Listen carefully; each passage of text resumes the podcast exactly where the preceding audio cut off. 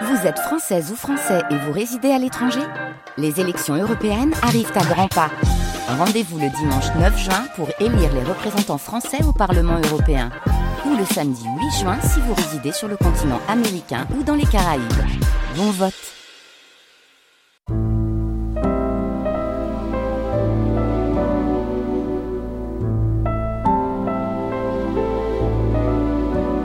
Les nuits de France Culture. Jusqu'à 6 heures du matin.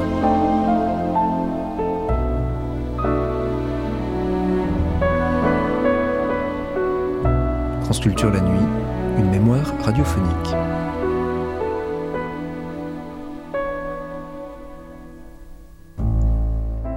Septembre 1977. Que se passait-il d'autre sur la planète?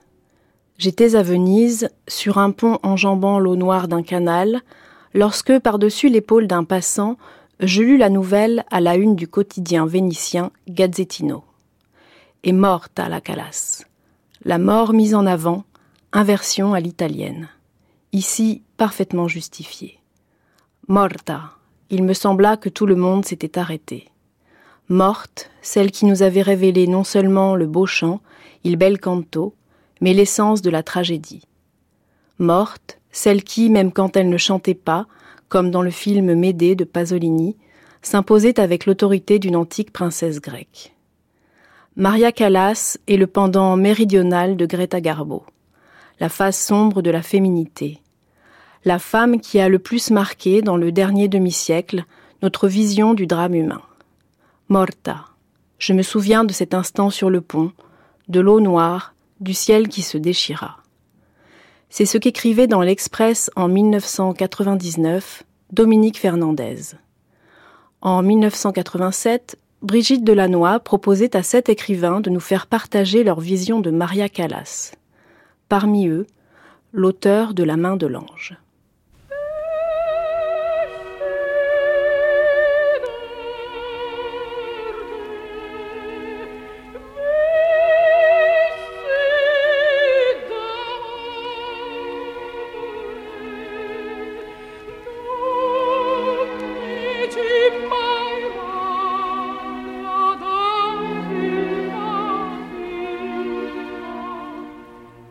Dominique Fernandez.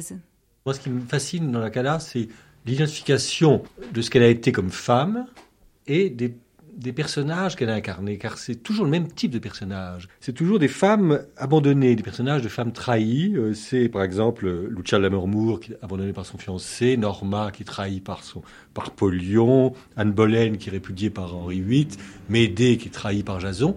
Toujours des femmes bafouées, trahies, humiliées. Et elle s'est incarnée en elle d'une façon extraordinaire, au point que peu à peu, et c'est ça qui est vraiment fascinant, peu à peu, dans sa vie, elle a rejoint ces personnages. Alors je ne pense pas qu'au début, elle pensait qu'elle serait trahie un jour, comme elle a été par Onassis. Et, je crois qu'elle les a chantés si bien parce que en elle était inscrit son propre destin de femme bafouée. Et ça, c'est absolument fascinant. C'est réservé, je crois, à très rares artistes d'être soi-même dans sa vie ce qu'on a été dans l'art. Et à, tout point de vue, on pourrait développer cette idée que c'est une femme sacrifiée parce que même dans sa, bon, dans sa vie privée, on le sait, mais dans sa carrière, elle a chanté 10 ans. C'est une des plus brèves carrières pour une grande voix. Elle a chanté de 52 à, à 60, c'était déjà le déclin.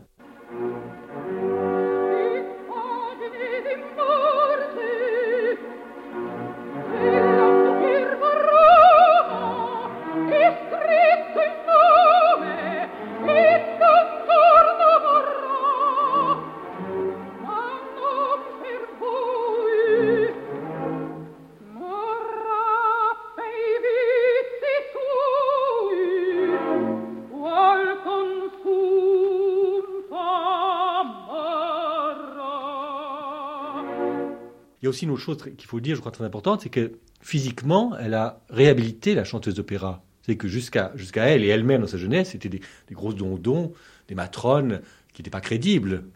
C'est elle qui s'est imposée cette cure d'amaigrissement, ce, ce, look de, de, star que tout ont imité depuis, et qui fait que maintenant on croit à ces héroïnes tragiques. On, y croit, c'est parce qu'elles ont le physique, et elle avait un physique extraordinaire, pas de, comme ça, entre étrusques, égyptiens et grecs. C'est aussi au prix d'un grand effort, je crois. qui a peut-être, on le dit, pesé sur sa voix, enfin qui a influé sur le déclin de sa voix. C'est une femme sacrifiée à son art, à sa vie, à... Oui, c'est une femme sacrifiée.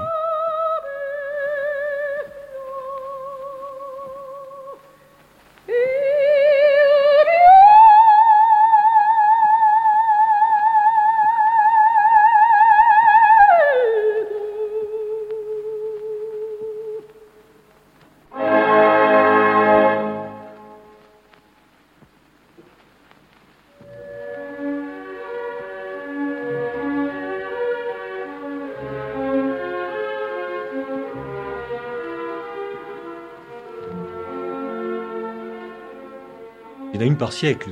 Il y, a eu Pasta ou Malibran, euh, et puis il y, a, euh, il y a elle. Je vois pas qui on peut, qui peut, approcher à la fois par, par, par son, son génie vocal, bien sûr, mais c'est beaucoup plus que ça, parce qu'il y en a d'autres qui ont autant de génie, sans doute.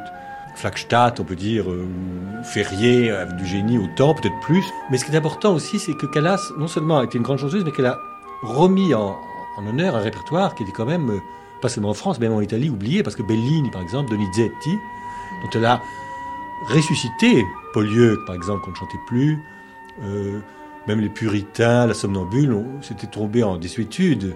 Donc elle a, elle contribué à l'histoire du chant.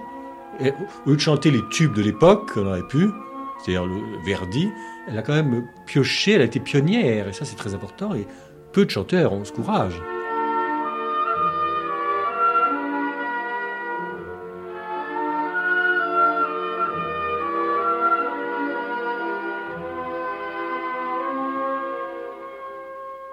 Donc c'est pour ça que c'est une très grande diva. Enfin, c'est la seule diva parce que par son génie vocal, par sa, son, style de tragédienne, par le fait qu'elle a remis en vogue un répertoire qui est tombé à des études, et puis par cette aura qui est unique, on ne sait pas à quoi ça tient, qui fait que quand elle est là, il y avait un frisson, il y avait quelque chose qui se passait, et que par sa fragilité aussi. Parce qu'on ne savait jamais si elle finirait son, sa soirée. Souvent, elle l'a abandonnée en route. Et ça, je crois que c'est un, un des éléments du génie. C'est qu'on n'a pas l'impression d'une machine à musique d'une boîte où on appuie sur un bouton et ça, sort. Chaque fois, elle recrée son rôle. Sa voix partait à la conquête de son chant chaque fois, au lieu de réciter une chose apprise. Et ça aussi, c'est un élément, je crois, du, du génie.